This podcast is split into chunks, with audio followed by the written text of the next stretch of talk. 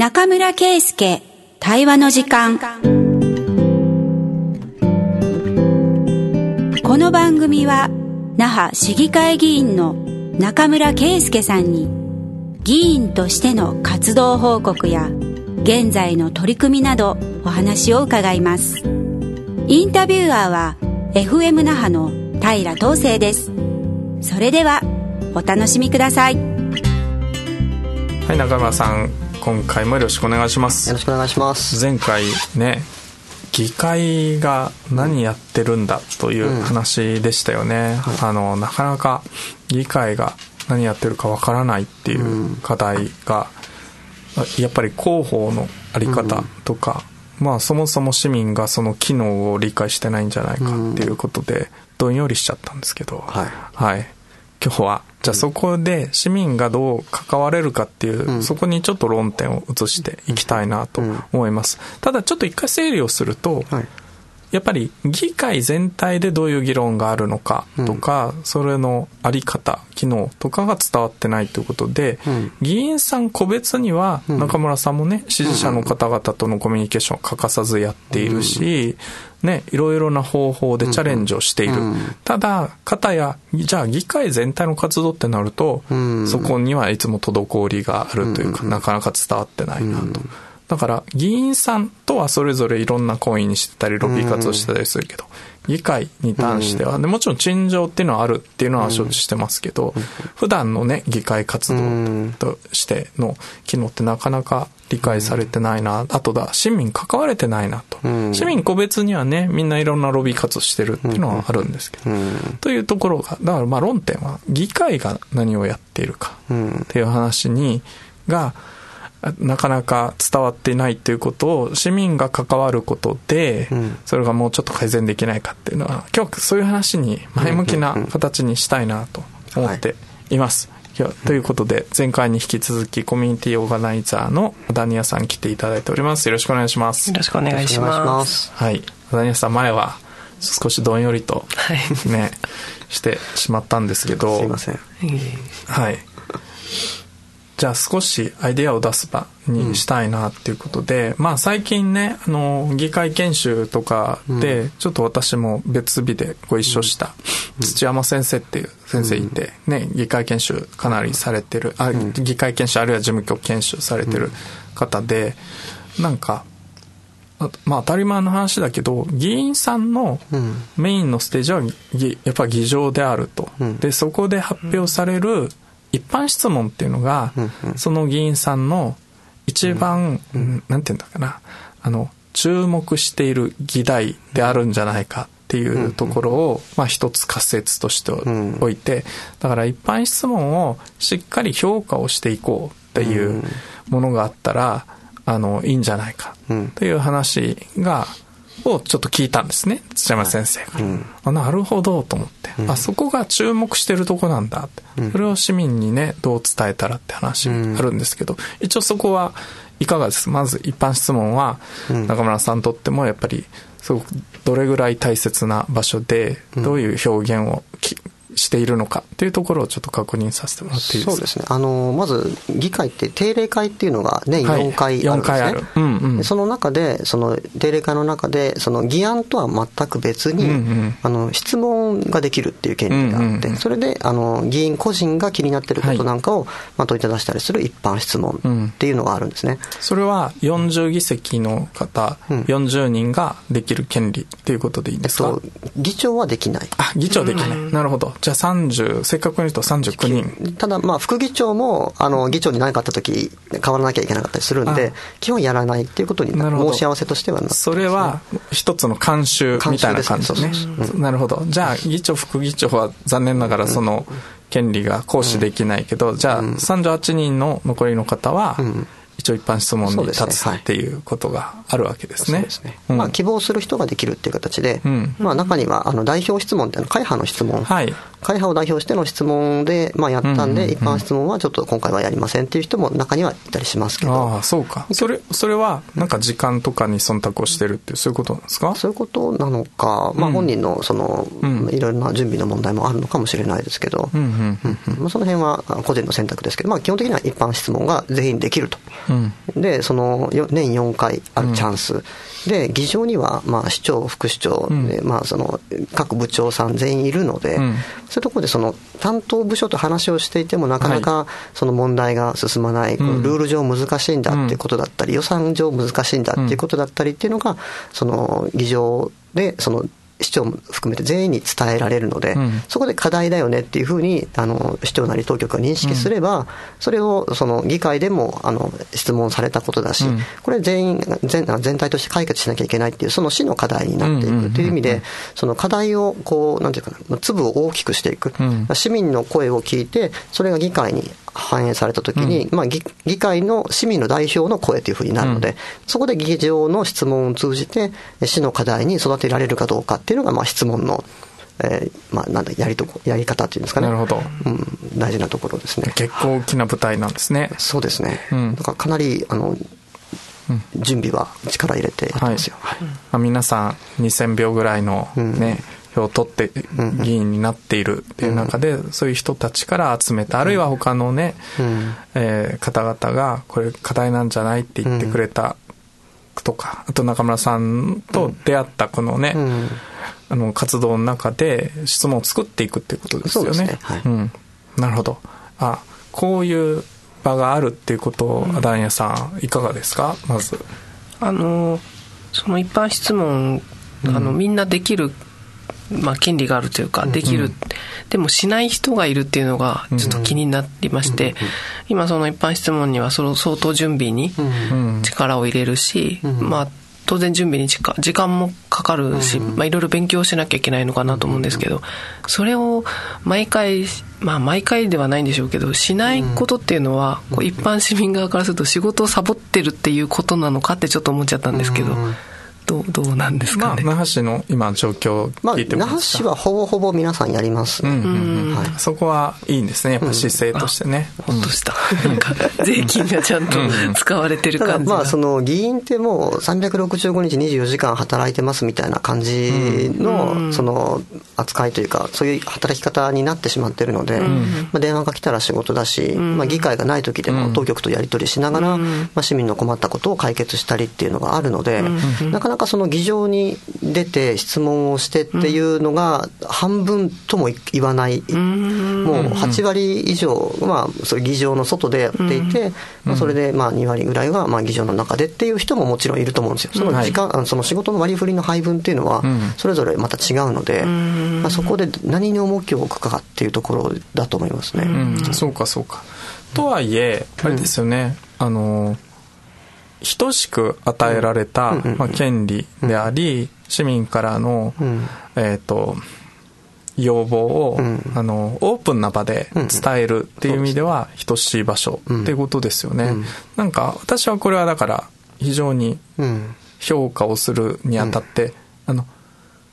影で、影でっていうか、その、議場の外で行われてる活動は、本当人それぞれじゃないですか。評価指標なんてもう持ちようがないんですよね。みんないろんな方法で選挙運動してるし、いろんなコミュニケーション取ってるわけですよね。だだけど、ここだけは、なんか、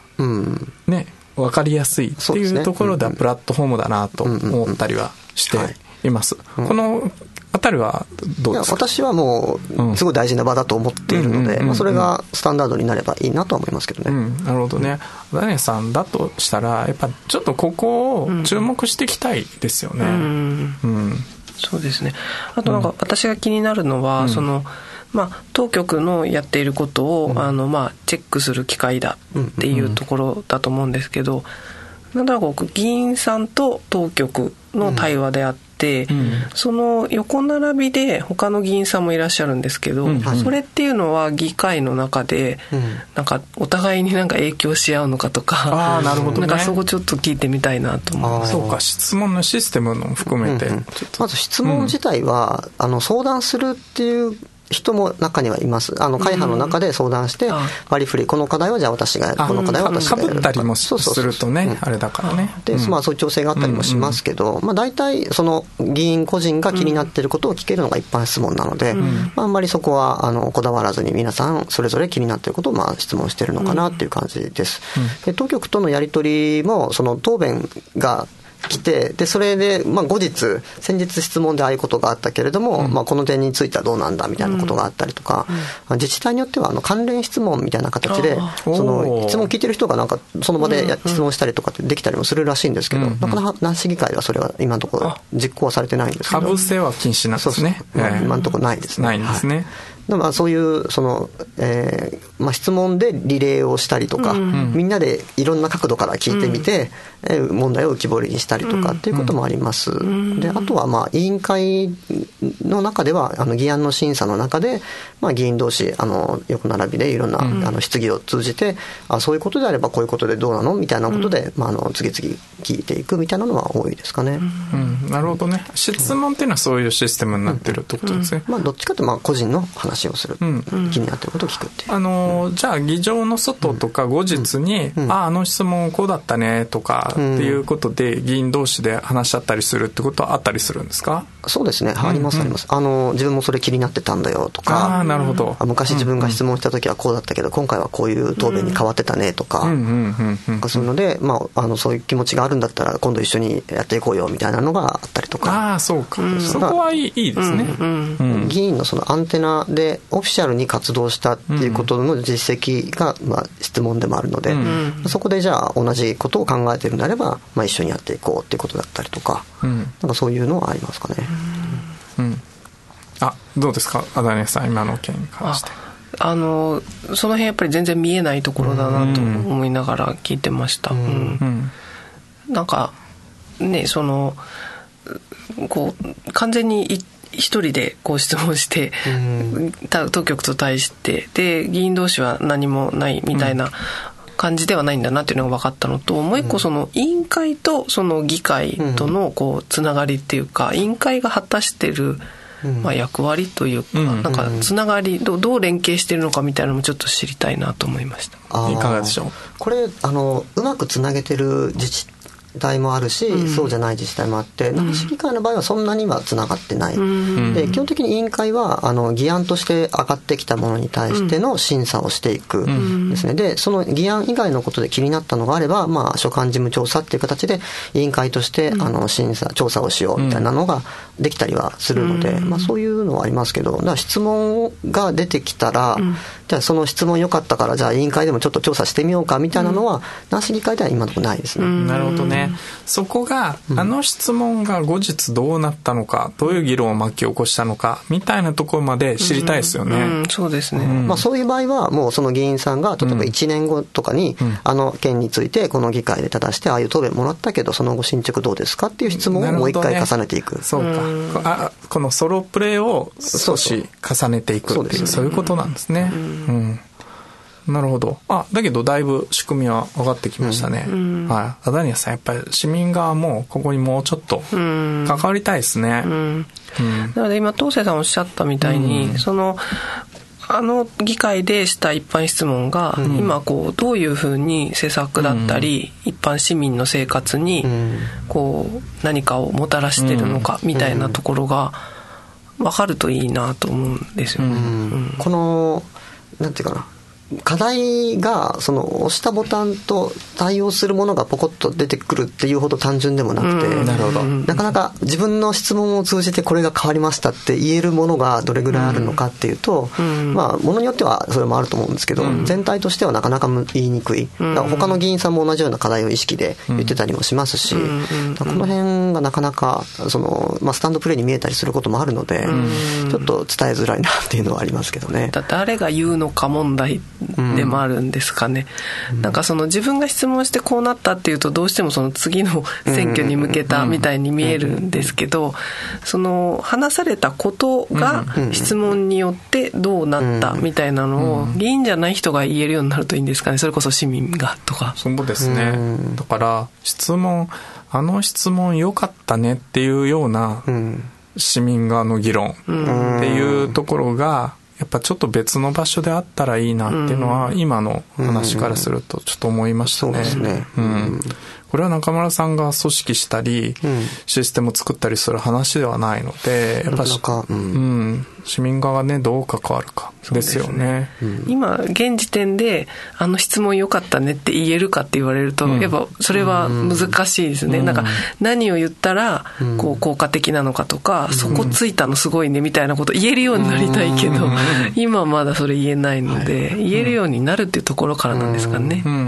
まあ、そのためにはどういう質問が、どういう文脈でなされたのかっていうのを、事後でもしっかり知りたいですよね。だから、それがなかなか議会頼りから読み取れないっていうところがあるんだよね。おすすめは、おすすめがあるんだ。議会のホームページに議事録検索があるんですよ。なるほど。ここでキーワードを入力してやると、結構、あの、遡れるし、で、人の発言者でも選べるので、この議員さんがこれについて言ってるのを知りたいとかっていうのもできるんですよ。そこを検索しながら見ていくと読み解けるかもしれないんだ。はいなるほど。議員が質問作るときは大体その質問に関して前にはどんなことを誰が言ってるかなとかっていうのを調べて、この人の時にはこういうこと言ってたけど今どうなのみたいな話聞いたりとか。そうかそうか。あ、じゃあ議員さんはそこを活用してるんですね。ですね。だから市民の側でもそれはかなり活用できるものじゃないかなと思いますけど、やっぱ議会だよりってどうしてもギュッとなってしまってるんで、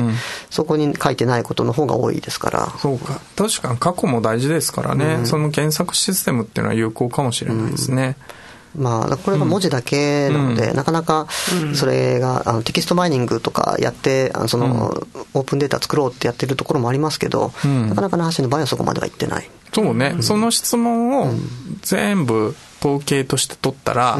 那覇市の争点とか論点って分かりますもんね、多分ね。また議員さんによって発言が多い項目はこれだとか、この人はこれに関心が高いとか低いとかっていうのも分かるようになるなるほど、そこぐらいはある種まあ、え、ある種の AI の話かもしれないですけど、いや、もうもうちょっとね、安い話かもしれないですけど、どういうことが論点に上がってるのかっていうのはね、昔からある技術ですもんね。そうか、そう、そうやって見せてもらえると我々もいいかもしれないし、この検索システムって、やっぱ使っ、あ、今日使おうかなと思いました。市議会のページに行けばいいんですね。議事録検索っていうのがあります。ダニエルさん、我々もまあ、全部の課題とか政策に関して精通してる人っていうのは、当局でもそうそういないので、自分たちが興味のある課題を入力して、うん、あ、これどんな風になって質問として扱われたんだっていうところは、できるっちゃできますね。そうですね。うん、あの、議会に傍聴に行くとか、うん、議会だよりをこう隅から隅まで読むってなると、ちょっとと思ったんですけど、あの、自分が知りたい項目、キーワードを入れて、あの議事録を読むっていうことは、うん、あ自分のやりたい時にあの、できる部分だけできるなって思ったので、なんか入り口としてはすごく使いやすそうな気がします。どういう質問がこの議会でなされるかっていうことの情報って、何日前に分かるんでしたっけ、えっと、前日ですね。前日ですよね、はい、そうすると議会の平均の時間数ってどれぐらいでしたっけ？1日の会議。1日会議時間大体一般質問だと10時からまあ4時半とか、ですよね。そうすると、うん。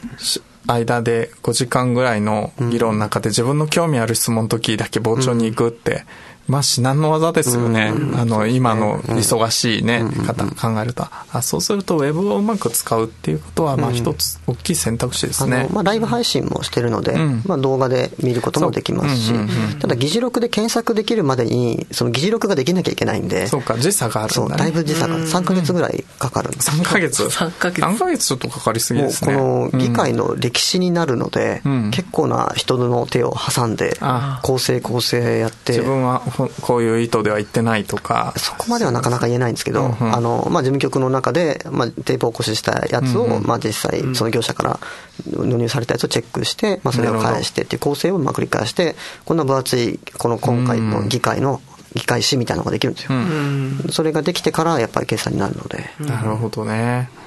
この辺ちょっと使いこなして、うん、あ、アーシーって今こんな議論されてるんだとか、あと自分のやっぱ興味のあるところから始めてみたいですね。うん、そうですね。うん、うん、あとは、その、傍聴にはいけないけど、後でウェブで、あの、そこの録画を見るっていうのも、まあ、文章で読むのと喋ってるの聞くのと結構雰囲気違ったりするので、そう伝わり方違いますもんね、そうですね。なんかそのあたりをこう駆使しながらもうちょっと見る聞く知るっていうことを積極能動的にしないと議会の情報入ってこないんだなっていうのは少なくとも分かりますよね。うん、うん、そうか。やっぱそうそのね行き着くのはやっぱり市民側の評価システムみたいのまで行き着いたらいいなと思うんですけど、ね。えーと、全文逆にテキストあるわけですよね。ね、そしたらそこの中からやっぱりキーワードちゃんと拾って、うん、あの分かりやすくあの、うん、みんながイシューというかね問題が分かるようになると僕らも使うなって今思ったんですよね。これが進むとどうなっていく、ええ、何が良くなっていくんだろうっていうところの共有ができればややりたいっていう人も出てきそうな気がしますけど、そうですよね、やっぱりそこでちゃんと質問の評価を受けるっていうのはなんか大事な気がするんですけど、あの反応があったら、この質問は良かったんだって受けたら、やっぱり今度は議員さんも、あなるほどこういう聞き方がいいんだとか、ね、そういうことでもうちょっと一般質問の質が上がっていくっていうことは期待できるかなと思うんですけど、それなんかすごい楽しそうワクワクする。ねそう。やっぱちょっとワクワクが足りないんですよね、議員としてはありがたいというか楽しい試みだなと思うんですけど、まあ、市民の側としてやるモチベーションみたいなものをねそうね。どこに見出すのか、ね、市民側の成功体験も必要なんだ、これやっててよかったっていうのをいつ頃それが来るんだろうなっていう。そうね、ちょっと政治マニアだけの場にはしたくないですもんね。なるべくね、いろんな人が関われた方がいいですよね。そうか、そうか。じゃあ、市民がここの評価をすることによって、自分の生活とかのが変わるっていう成功体験もないと、ね、ダメなんだね。ちょっと参加が広がらないのかなっていう気がしますね。ああ、ここですね。これちょっと大きな宿題として、もっと定期的にやっていきたい課題だなと思うので、ダニエさんまた来てもらって、はい、次回次回かどうかもうちょっとしたらね またやっていければなと思います、ということでお時間です。ダニエさんありがとうございました。ありがとうございました